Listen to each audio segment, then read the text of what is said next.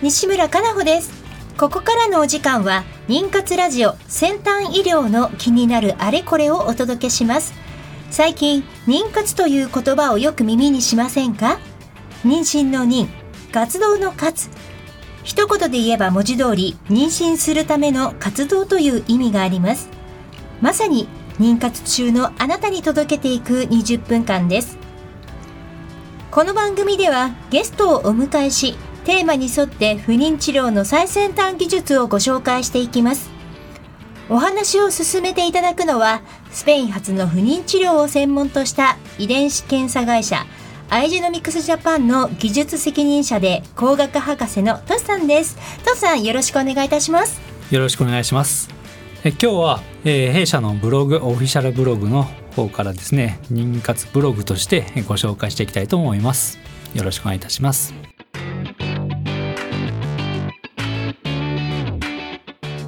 この番組は不妊治療に関わる遺伝子検査の専門家アイジェノミクスジャパンの提供でお送りします。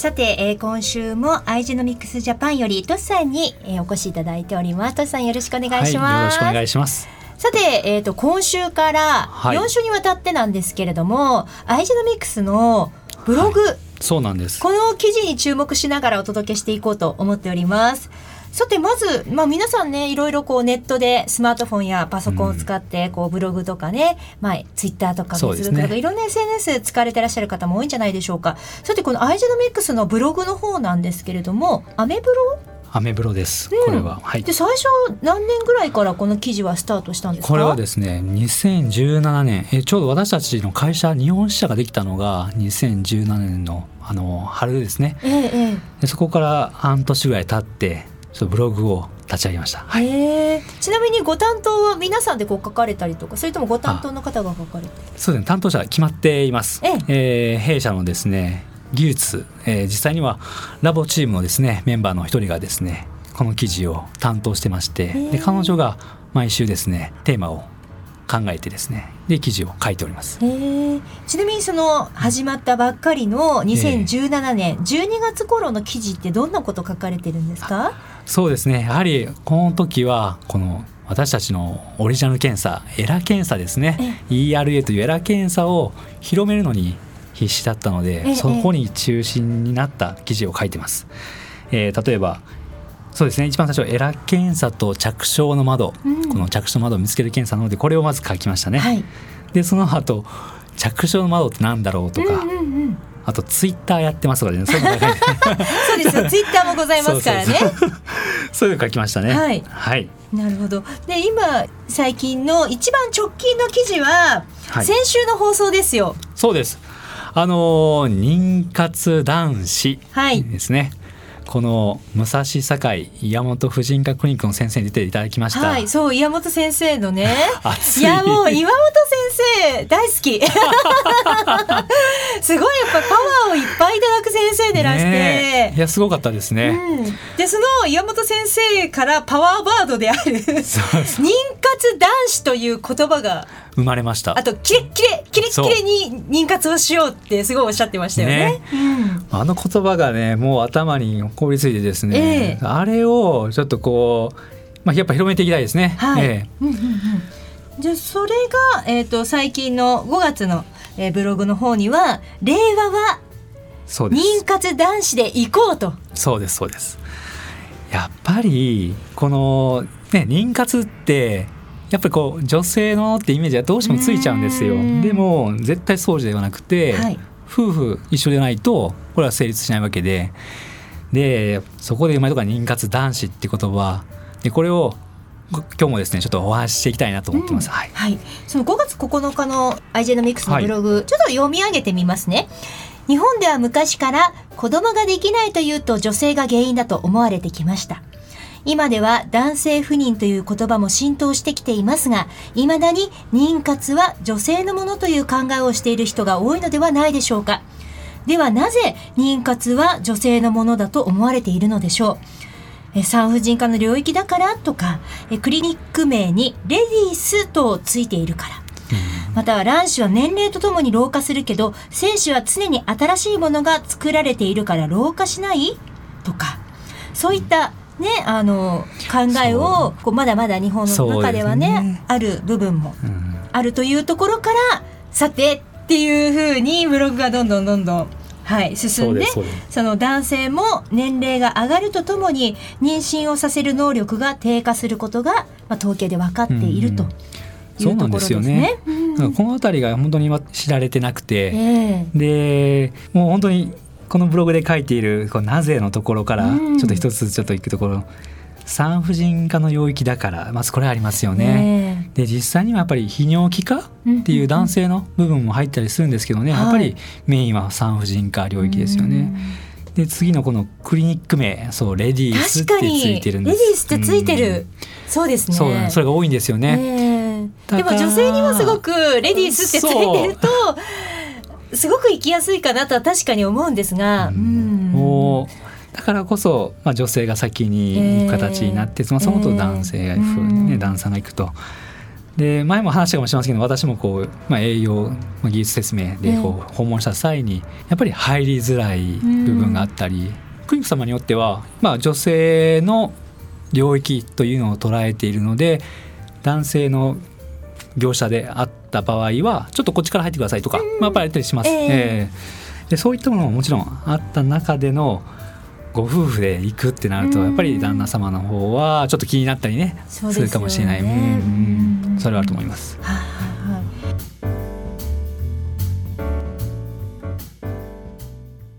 でこの中でねあの、統計に関しての数字も実際に出ているのをご紹介ありますね。あそうですね。これはもう WHO の世界保健機構の方がですね、えー、統計を取って、えー、出しております。はい、でこちら不妊症の原因の統計、はい、女性が41%、うん、これ41%は女性のみの場合ですね、うん、41%、はい、で男性のみのが24%、はい、で男女ともが24%と、で不明は11%と。でこう見たら不明は11%なんですよ。えーそしたらねこうもう夫婦で来ないと、もういけないでしょ。う。そうですよね。ね、女性ばかり行ってね時間だけどんどんね、かかってしまって、はい、あとあと男性が原因だったとか、両方ともだったとか。なのでこう男性の原因だけでこうやっぱ見たらいくとやっぱ48%になるわけで、うん。とても大事だと思います、はい、ブログの方にもそれが書かれていて仮に女性側のみ不妊症の原因があったとしてもそうしてもですだったとしても女性一人だけでは妊娠はできません。卵子と精子2つが合わさって受精卵となりそして妊娠が成立するものですよねというところですね、はい、だからどちらの方がそういう因子を持っているとかではなくてええ、パートナーの方ご夫婦でぜひそういったところは、ね、一緒に行くというのが基本であってほしいですね。でその岩本先生のあった、ええ男性はできることはもう精子しかないんですよね、なのでキレッキレの キレッキレの。ものを準備しなきゃいけないと。うん、で実際私もですね、ねこう、まあ、友達、まあ、同級生ですね、えー、妹に帰って聞いてみるとですねやっぱり妊活されてる夫婦やっぱいくつもありました。で、その時やっぱ耳にしたのは、うん、この、まあ、男友達ですよね。その朝奥さんに持たせるために、えー、聖書を渡すと、はい、でそのように出さなきゃいけないと、えー、もしくはクリニックに行って、うん、小さな部屋で出さなきゃいけないと、はい、もうそれが苦痛だったって言ったストレスだったって言ったんですよね。でもその時は、まあ、確かになってその時は話したんですが、えー、あの岩本先生の話聞いてからこれはもう言ってあげなきゃいけない、うん、いやお前はそれしかできないんだと。もうこのならもうキレッキレの完璧なものを渡さないとダメだろうと。ちょ今後悔しますあの時の。同意したの？そうで先生おっしゃってましたよね。それをもう言う綺麗なこの俺をどうぞ持ってってくれっていうふうに奥さんに。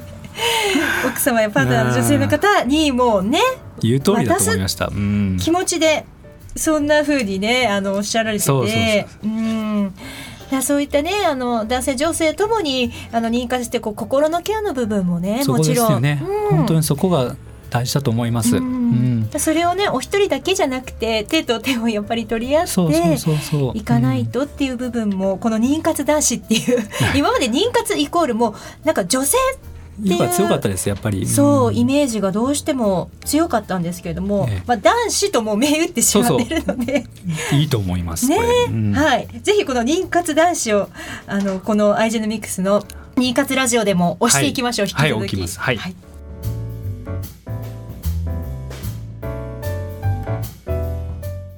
妊活ラジオ先端医療の気になるあれこれ、えー、今週から4週にわたってお届けしてまいりますのはアイジェノミクスの妊活ブログ。こちらの記事についてご紹介を進めていきたいと思います。さてとしさん、はい、このブログの中でね、まあ、本当にいろんな2017年から、えーえー、このブログがスタートしたということで、はい、いろんな情報ある中で記事のこう人気ランキングってどんな記事が人気があるんですか？そうこれ人気ランキングをですね、えー、ブログちょっと調べたところですね、はい、1位に来るのはですね科学流産でしたね、はい。うんうん、やっぱりこう妊娠してこう喜びに幸せの中にいる中で、えーまあ、流産に至ってしまうと、でそういった記事がやっぱり上に一番トップですね、はい、えー、科学流産着床の窓がずれているかもというタイトルで書かせてもらったんですねこれが一番読まれてますね。で2番2番は「男の子と女の子生まれるのはどっち?」というタイトルでこれはもう気になると思いますね。これはあの妊活の皆さんもそうだと思いますけれども、うんうん、さあこれから例えば結婚したそれから、ね、あ出産いつかしたいなって思う方も男の子と女の子ってどうやって生まれるのかなって。まずは気になるタイトルですね。これはね、うん、男の子と女の子。生まれるのはどっち、えー、これが2位と。2位です。はい。で3位はこれまた流産の話がきますね。でこれはやっぱりねあのいろいろ気になるところで検索をかける方も非常に多いんじゃないでしょうか、ね、多いと思います。おっしゃる通りだと思います。そして4位は？4位は慢性子宮内膜炎ですね子宮内の炎症ですね、ええ、これがやっぱり上位にありますね、うん、で5位、はい、これが新型の出生前診断 NIPT という検査の内容になりますね。はい、うん、でこのあの新型出生前診断も、はいあ妊活ラジオでねそうですねはいあの、うん、ご紹介しておりますが、はい、えっと、そのブログの中で紹介された日は2018年の2月21日のブログでございました。はい。はい、じゃあこの辺を実際にこの読まれている記事ランキングの5位、はい、この中身をご紹介いただけますか？そうですね。ええ、これはですね。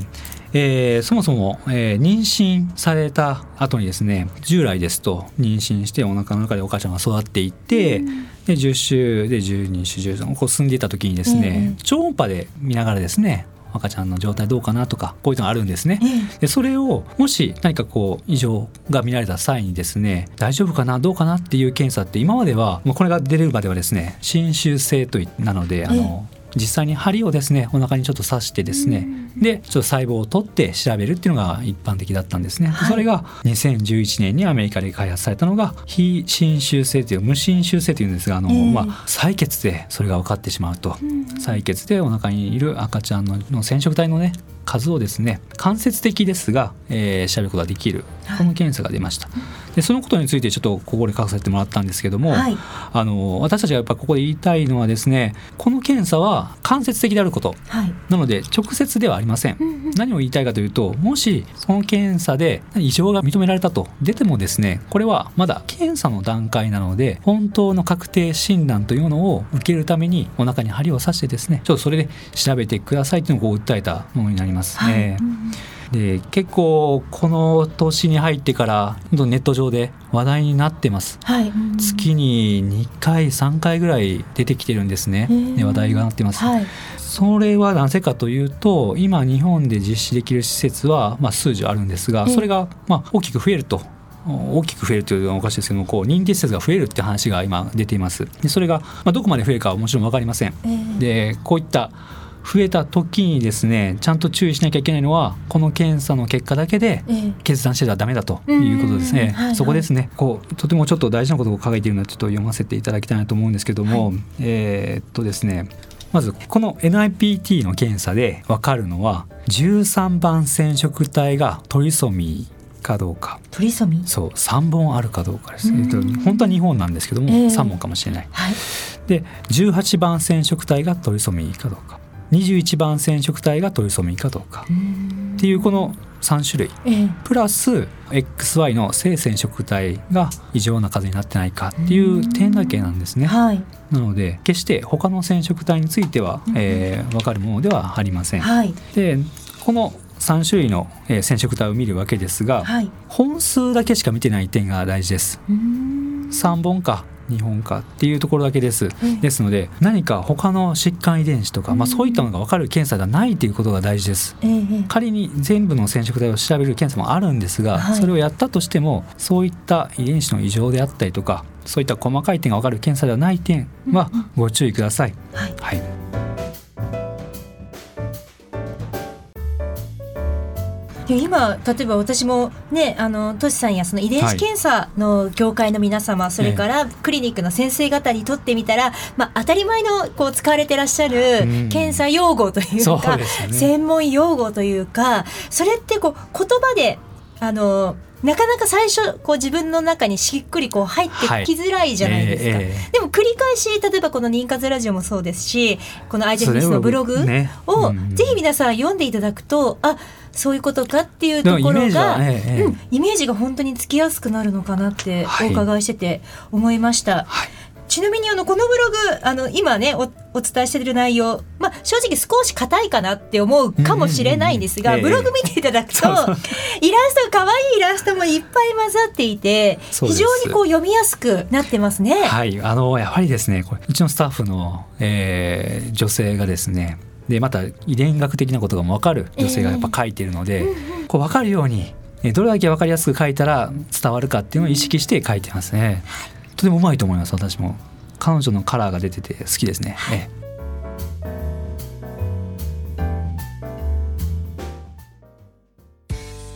不妊治療頑張り続けるって本当に大変ですね。そんなあなたに自分の着床の窓を見つけてほしい遺伝子検査の専門家アイジェノミクスのエラ検査です。ERA 着床の窓で検索。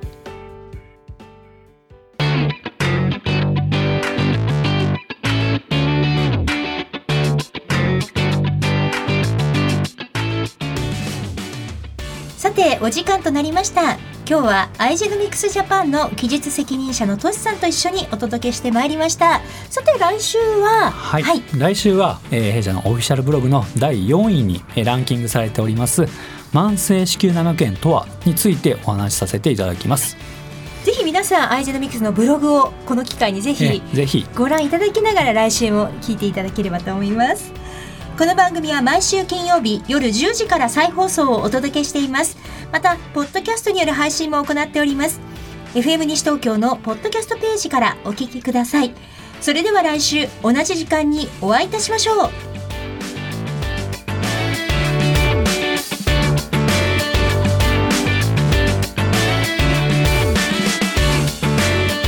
この番組は不妊治療に関わる遺伝子検査の専門家アイジェノミクスジャパンの提供でお送りしました。